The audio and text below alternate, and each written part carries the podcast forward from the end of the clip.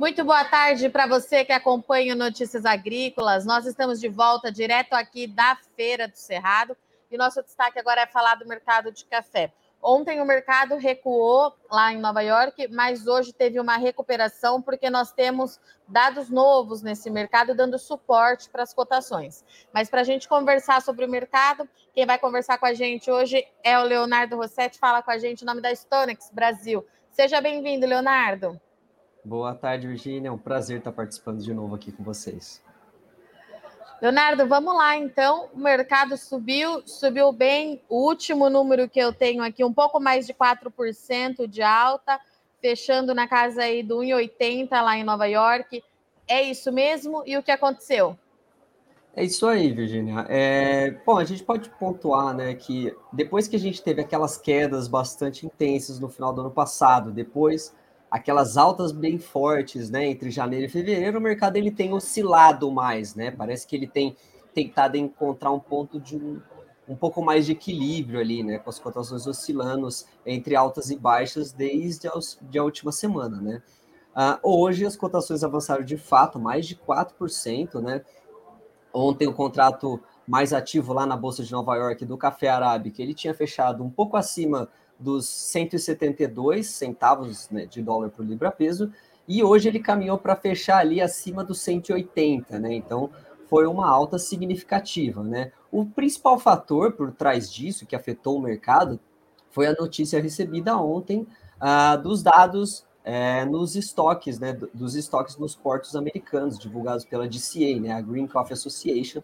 É um dado importante, é um termômetro importante sobre o mercado interno nos Estados Unidos, né? E ele revelou uma queda mensal de 2,6% na passagem de janeiro para fevereiro, né?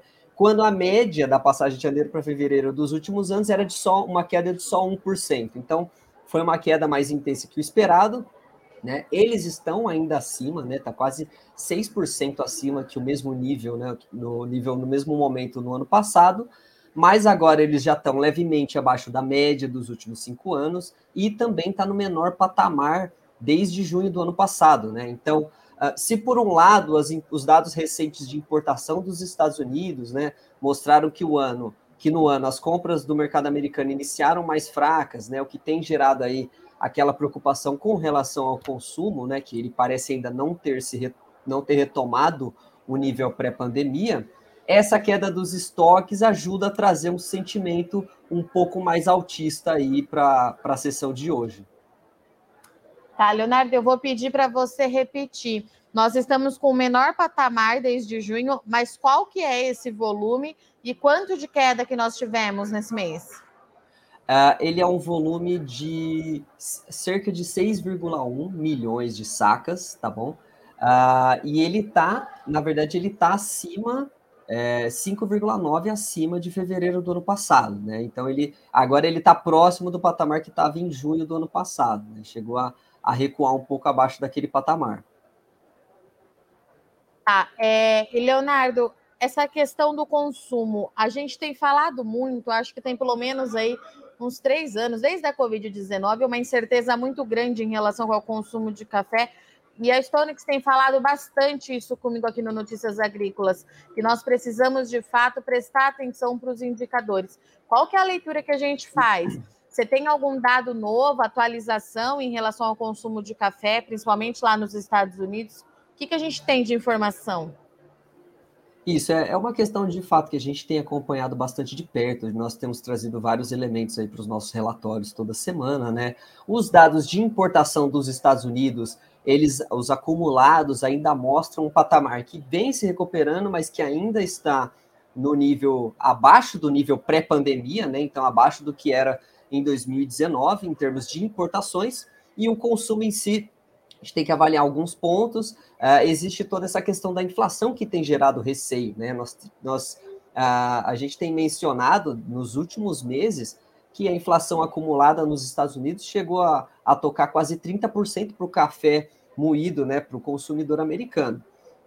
Já observando esses dados mais recentes, Virginia, uh, o dado do índice de preços ao consumidor, né, o CPI, que todo mundo acompanha para ver a inflação nos Estados Unidos, se a gente pega a quebra né, do café, uh, torrado e moído para o consumidor americano, ele em fevereiro uh, pontuou o segundo mês consecutivo de redução. Tá? Então, a gente vinha com ele avançando, alguns meses ele recuava, mas depois voltava a avançar, e agora ele teve o segundo mês consecutivo de redução, o acumulado em 12 meses, ele agora está abaixo de 20%, né? Então, ele estava liberando os 30% uh, de inflação no café ao consumidor, uh, e agora ele voltou para abaixo dos 20%, né? Com essa redução dos últimos dois meses, janeiro e fevereiro. A última vez, para a gente ter uma noção, a última vez que ele ficou abaixo de 20% nesse acumulado foi em abril do ano passado. Então, esse é um fator que também contribui para uma expectativa um pouco melhor né, para o consumo. Por mais que a questão da inflação ainda é, esteja bastante complexa é, no mundo e lá nos Estados Unidos, né, no café ela parece estar cedendo um pouco. Né? Então, era um sentimento melhor com relação ao consumo, ainda que uh, as dúvidas ainda permaneçam. Né? E essas questões dos fatores macros, né, Leonardo, que pesaram bastante ontem, inclusive com as informações dos bancos americanos, a gente ainda tem a Europa, que a gente está entendendo, tentando entender o que vai acontecer. Quanto que tudo isso ainda pode pesar na formação de preço do café? Olha, Virginia, nas últimas semanas o ambiente macroeconômico ele tem afetado bastante, né, o complexo de commodities de maneira geral por essas questões né, da inflação, a elevação das taxas de juros nos bancos centrais de vários países, como isso vai acontecer, quando que a inflação vai começar a ceder, se isso vai impactar a economia, né? É, isso já tem trazido alguma volatilidade. E no final da última semana, a gente teve essa questão que você mencionou dos bancos americanos, né? Dois bancos americanos declararam falência, né? E trouxeram novos elementos aí para essa discussão macro, né? Agora o mercado ele tem passado a, a avaliar, além da questão do crescimento econômico e da aceleração de preços, a possibilidade do risco de uma crise financeira e de crédito, por exemplo, né? Se é, esses problemas com esses bancos americanos vão ser transmitidos para outros bancos, para outros países, né? E agora esse risco uh, ele também deve passar a entrar na avaliação, né, no, no balanço de riscos dos bancos centrais Uh, isso pode trazer continuidade, né, mudanças na continuidade da política monetária, uh, e tudo isso tem trazido bastante aversão ao risco, né? É, então, várias commodities sendo afetadas, petróleo tem se destacado, tem caído bastante nos últimos dias, e o dólar, no nosso mercado brasileiro, avançou bastante também nos últimos dias, né? Então, esse movimento de aversão ao risco, a gente tem geralmente investidores partindo para ativos mais seguros, né? E também o, o, a nossa moeda acaba sofrendo um pouco nesse sentido, uma vez que a gente não é, é um mercado emergente ainda. Então, isso tem afetado, tem gerado bastante volatilidade, inclusive no café. A gente tem visto maiores oscilações aí nas últimas semanas, e isso deve permanecer aí uh, pelo menos até a decisão do Banco Central americano, né, que vai ocorrer na próxima semana. Isso deve ajudar a balizar um pouco melhor, né, as expectativas, o que, quais são os planos ali para os bancos centrais nas próximas semanas, né? Uh, isso deve ajudar um pouco a estabilizar, né, uh, o sentimento e as projeções aí do mercado. É, Leonardo, então, nós temos é, dois fatores, né? Essa questão que deu suporte de preço para hoje, de fundamento do mercado, mas tem o fator macro que pode voltar a pesar. Na minha leitura, isso significa que a gente vai continuar vendo essa, essa volatilidade muito acentuada aí, pelo menos nos próximos dias, será? Eu acredito que sim, Virginia. A gente tem que pontuar aqui essas questões dos bancos que afetam o ambiente macro. Se uh, houverem notícias mais graves, né, se houverem notícias mais preocupantes ou de outros bancos em outros países, né, como houve do Credit Suisse também esses dias, uh, isso é fator baixista e pressiona commodities no geral, tá? E aí o café entra né, nesse, nesse bolo aí, né, e pode uh, sofrer alguma pressão baixista, né? E por outro lado, a gente tem os outros fatores, né? As exportações brasileiras, as importações americanas, tem sido um dos principais termômetros para a gente entender o que está acontecendo na demanda. Amanhã também a gente tem os dados de inflação na Europa em fevereiro, então nós estaremos atualizando os nossos relatórios para acompanhar como está a inflação lá na Europa, que também tem sido um fator de preocupação para o consumo de café, né? Uma região bastante importante. Uh, e acredito que esses são os principais pontos de atenção aí, mas por enquanto a previsão é de bastante volatilidade.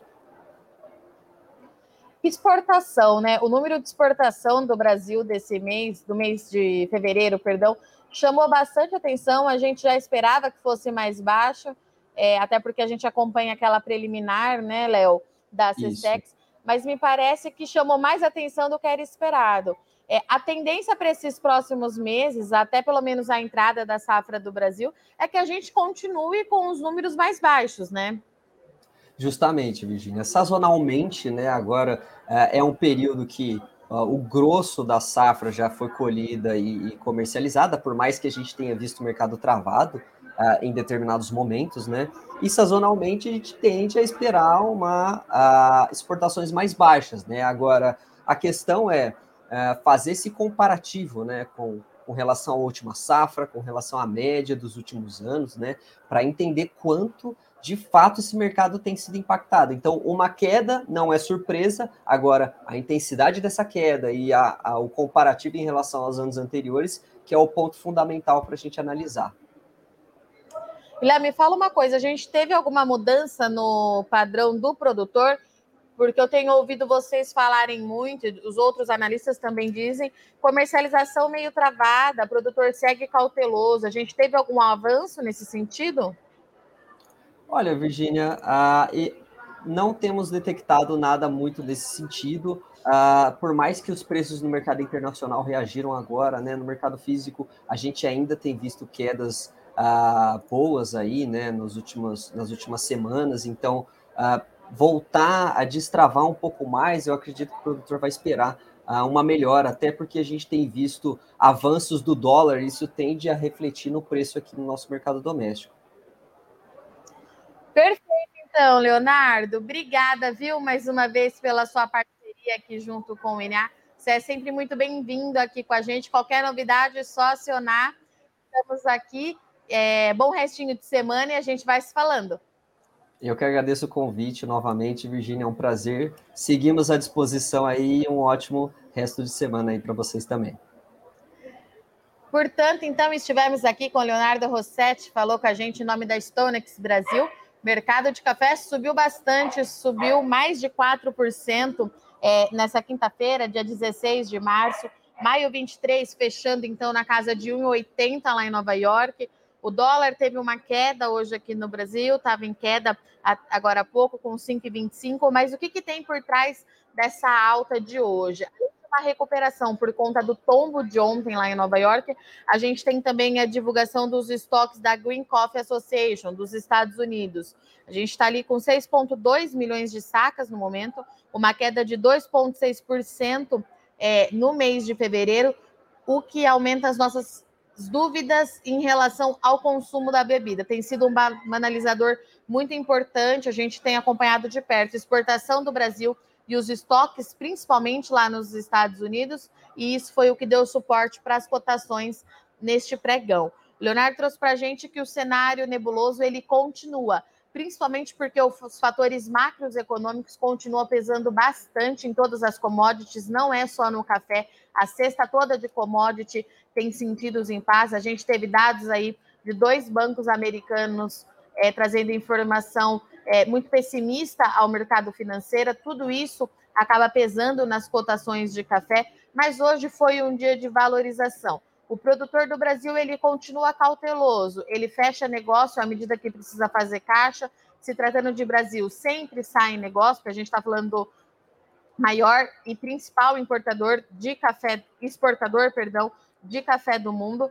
Então, o produtor ele segue cauteloso e as próximas semanas serão bastante determinantes para esse mercado. Os próximos meses, exportação será o nosso balizador. A gente precisa acompanhar bem de perto para entender essa questão do consumo que ainda traz bastante dúvida para todos os operadores.